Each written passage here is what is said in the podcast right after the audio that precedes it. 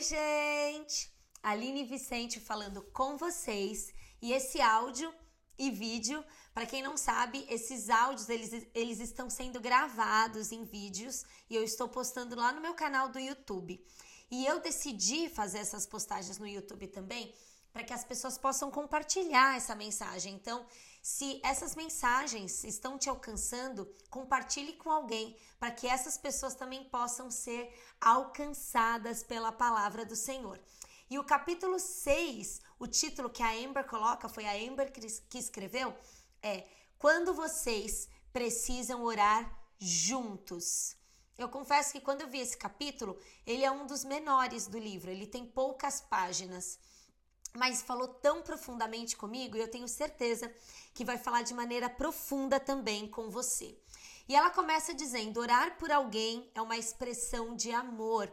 Realmente a gente ouve muito essa frase, parece uma frase de efeito ou até clichê, mas é verdade, é muito difícil a gente ficar bravo, né, ou manter aqueles sentimentos ruins por alguém que a gente tem constante oração, porque a gente ora constantemente. E na verdade, quando a gente tá brava, nossa tendência é parar de orar. A gente falar, ah, não, é, eu tô bravo, ela não merece a minha oração. Engraçado que quando eu li essa frase, é, não é só na oração, né? Quando no dia a dia, com o nosso marido, eles nos ferem por algum motivo, né? Nos chateiam por algum motivo, a gente desfaz todos os planos que a gente tinha em relação ao nosso marido aquele dia. Então, se você acorda cedo e você fala, ah, eu vou fazer hoje um jantarzinho pro meu marido. Ah, hoje à noite eu vou ficar junto, a gente vai assistir um filme. E durante o dia algo acontece na qual ele responde de maneira mais grosseira, ou ele não faz alguma coisa que você estava esperando, você desfaz aqueles planos. Como se ele merecesse não ter mais o que você tinha programado para ele. E a Amber, ela quer falar sobre isso aqui, que não é assim que a gente deve lidar com as situações. E ela conta que ela treinava musculação. Ela era rata de academia e ela treinava muita musculação e ela desenvolveu músculos e o corpo dela ficou forte. Para quem me acompanha mais tempo sabe que eu já fui fisiculturista. Eu competi, eu sei muito bem sobre o que ela está falando. Os músculos, eles são desenvolvidos com muita disciplina, muita, são treinos diários. E ela faz essa analogia com a nossa vida espiritual. Nós temos que ter disciplina na nossa vida espiritual também. E a oração é uma das disciplinas espirituais. E quando a gente ora, a gente lê a palavra e a gente tem uma vida de jejum, o nosso espírito fica forte, a nossa vida espiritual fica forte. E a gente não ganha músculo na academia no mesmo dia que a gente treina. A gente não chega lá, treina e sai de lá forte, sai de lá musculosa. Não, o músculo cresce depois. É depois da oração. E ela diz aqui que quando a gente escolhe trocar a reação de raiva. Então, naquele momento em que você, seu marido te chateou, te feriu, a vontade é de responder, para, pensa, ora e depois chame o seu marido para conversar. Quando a gente direciona essa reação de raiva para uma oração, quando a gente troca isso, a gente decide orar ao invés de ter essa reação, a gente consegue se acalmar. E por quê? Porque é só em Deus, é Deus que traz sobre nós a cura das nossas feridas. É Deus que troca a nossa reação de raiva. É Ele que traz uma reação amorosa. E a Embra ela escreveu uma frase aqui que eu quero ler. Quando escolho orar, eu levo a minha mágoa para Deus. E Ele cura o meu coração ferido, Ele restaura e refresca o meu espírito, Ele acalma o meu pensamento disperso e permite que eu foco no meu crescimento espiritual e não nas transgressões do meu marido. É isso que a oração faz. Ela coloca aqui um versículo para meditarmos que está em Romanos 8,6, que diz assim: A mentalidade da carne é morte, mas a mentalidade do espírito é do Espírito é vida e paz. E o que, que ela quer dizer com isso? Que quando a gente começa a trocar esse velho hábito de uma reação de raiva, de uma explosão, para oração, de buscar o Senhor primeiro e a resposta no Senhor, quando a gente para e a gente deixa o Senhor acalmar o nosso coração, a gente entrega para o Senhor as nossas dificuldades, a nossa luta, a nossa chateação, o Senhor ele vem com resposta e ele traz para nós sabedoria para de que forma a gente pode abordar aquele assunto com o nosso marido mais uma vez. E ela coloca aqui uma oração, quando você for conversar com seu marido e vocês estiverem calmos, para vocês orarem juntos assim: Senhor, nós não queremos machucar um ao outro, nos ajuda a compreender o outro e abre o nosso coração para sermos amorosos enquanto resolvemos o assunto. E é isso que a oração faz. Ela troca a sua reação de raiva para uma reação amorosa. E em Lucas 11 está escrito que nós devemos pedir o que a gente precisa. Eu sei que a gente passa boa parte da oração agradecendo tudo que Deus fez por nós e nós precisamos realmente agradecer. Mas Deus diz que nós precisamos pedir também. E o que é que hoje você precisa pedir em relação ao seu casamento? Será que você precisa pedir para que o Senhor te dê uma visão mais positiva sobre o seu casamento? Será que você precisa pedir para Deus amolecer o coração do seu marido em alguma decisão? Ou você precisa pedir para Deus segurar a sua língua? Quando nós vamos para Deus, Deus responde. E não há oração que Deus queira responder mais do que restaurar a sua vida e restaurar o seu casamento. Então não tenha medo ou vergonha de ir até o Senhor e falar com Ele. Eu tenho certeza que o Senhor te trará direção. E ela coloca aqui em Salmos 34, 17, que diz assim: O Senhor ouve os justos quando clamam por socorro, ele os livra de todas as suas angústias. E ela põe: reserve um tempo hoje para refletir. Como, como são suas reações? Como seu cônjuge reage? Quando a gente, no calor do momento, fala as coisas, a gente simplesmente vomita, a gente desabafa. Na verdade, ali naquele momento quente, a gente não quer chegar a um objetivo. A gente não quer resolver as coisas, a gente quer ganhar a briga. E ganhar não é o melhor resultado. O melhor resultado é quando o Senhor pode moldar o nosso caráter e trazer sabedoria a partir daquela conversa. O que o Senhor quer é nos unir, jamais separar. E quando a gente deixa o, o a carne controlar as nossas reações, com certeza o resultado não vai ser bom.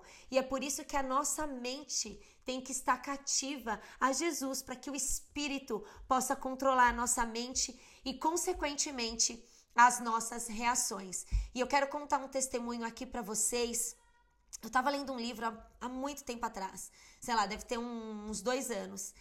E aquele livro, ele, ele me levou a um arrependimento muito grande. Não o livro, obviamente, o Espírito Santo, mas enquanto eu li aquele livro, eu pude sentir uma dor de arrependimento. E não pelo que eu tinha feito pro Vi, mas pelo que ele tinha feito para mim. E aí você fala, Aline, como assim você se arrepende do que ele te fez? Eu me arrependi porque eu guardei rancor, eu guardei amargura, eu guardei ressentimento, eu não liberei perdão para ele por aquelas coisas que ele tinha feito para mim. E muitas das minhas atitudes e reações com ele vinham daquele tempo, de um tempo que a gente nem vivia mais mas aquele passado estava guardado no meu coração e eu já acordava armada, mesmo que ele não fizesse nada. E quando eu li aquele livro e as coisas que aquele autor foi escrevendo, é um autor cristão também, eu falei, eu preciso, eu preciso liberar perdão para o Vinícius e ainda assim naquele momento eu não queria. A minha carne disse, não é justo. Não foi você que fez. Não é justo, não foi você que falou, não é justo você pedir perdão. Mas eu precisava. Eu precisava pedir perdão porque eu deixei que as minhas atitudes fossem controladas pelas emoções, pelos gatilhos que foram gerados a partir das ações do meu marido. E eu lembro que eu estava na sala aquele dia e eu estava chorando demais. E eu vim caminhando até o quarto, eu deitei do lado dele, ele ainda estava dormindo e eu só conseguia chorar, eu não conseguia falar para ele. E aí ele falou: O que está acontecendo? O que está acontecendo? E eu falei: Me perdoa. É, eu quero te pedir perdão por todas as vezes que eu agi com você por conta do que você fez para mim. E se a gente for analisar algumas das nossas reações para o nosso marido estão amarradas a um passado que muitas vezes nem acontece mais. atitudes que já foram mudadas, mas a gente está ali presa. E por algum motivo o Senhor ele falou: conta, conta para essas mulheres, porque um passo de fé pode mudar muita coisa. E aquele dia o Senhor ele quebrou as correntes, ele quebrou as correntes com o passado, ele quebrou as mágoas, ele quebrou os ressentimentos. E eu falei para ele: "Eu te perdoo, eu te perdoo pelo que você fez". E ele ficou quieto, é óbvio. A minha expectativa era que ele falasse: "Ai, desculpa", e me pedisse perdão, mas às vezes a expectativa que a gente tem não vai ser suprida porque não era o Vinícius que ia me suprir naquele momento, era o Senhor. E eu só obedeci o que o Espírito me pediu. E eu fui até ele e fiz o que o Senhor tinha me pedido. E a partir daquele dia, o nosso relacionamento começou a ser transformado, porque eu não estava mais armada, eu não estava mais esperando alguma resposta que não acontecia mais. É uma loucura falar isso, mas é a verdade. E o Senhor trouxe liberdade para o nosso casamento e a gente pôde conversar tantas outras coisas que estavam presas e amarradas. A nossa comunicação melhorou. E claro, depois de um tempo, o Vinícius veio e me pediu perdão. Ele chorou muito, ele falou: Eu nunca devia ter feito isso, eu nunca devia ter falado isso, eu nunca devia ter agido assim. E Deus fez a obra completa. Então, se você hoje você tem sentido que as suas reações estão assim, que ao invés de você orar, você tem né, feito mais força para ganhar as brigas, que ao invés de deixar o Senhor curar as suas feridas, você fica esperando que o seu marido cure as feridas que ele criou. Ele não, ele não tem poder para isso. Esse poder está no Senhor, na palavra do Senhor e na oração. E hoje eu quero que você troque essas reações de raiva por oração. Ore pelo seu marido, ore junto com o seu marido. Apenas a oração tem o poder de trazer esse refrigério, essa cura, amolecer o coração. Então, hoje, reflita como estão as suas reações e como estão as ações do seu marido. Deus pode fazer o impossível. Ao invés de lutar, se renda. Se renda à oração. Um pelo outro. Vamos orar? Senhor, primeiro eu quero te agradecer por esse áudio e porque o Senhor tem infinitas maneiras de se manifestar e falar conosco. Ah, Deus, basta nós estarmos rendidas e quebrantadas a Ti. E o Senhor vem, o Senhor alcança o nosso coração e supre a nossa necessidade. Senhor, hoje eu quero te pedir que nós, ao invés de termos uma reação de explosão e de raiva, que a nossa primeira atitude seja para eu preciso orar e ora, ora por você, peça a Deus o que você precisa. Senhor, eu preciso de novas reações. Senhor, eu preciso de um hábito novo. Senhor, eu preciso parar de pensar que o meu marido vai reagir como ele um dia reagia. Senhor, me dá uma visão nova sobre o meu casamento. Senhor, me dá uma visão nova sobre o meu marido. Senhor, resgata o meu marido se ele ainda não se converteu a ti. E Senhor, se ele for um homem convertido, que eu possa enxergar nele esse novo homem que vem nascendo, que vem crescendo contigo. Senhor, abra os meus olhos para que eu veja um novo casamento, uma nova situação e a restauração. O Senhor não é um Deus que quebra pontes, o Senhor constrói pontes, o Senhor é um Deus pacífico que quer trazer paz para os relacionamentos. Deus traz paz para o nosso lar nesse momento, Senhor constrói as pontes que foram quebradas entre marido e mulher hoje.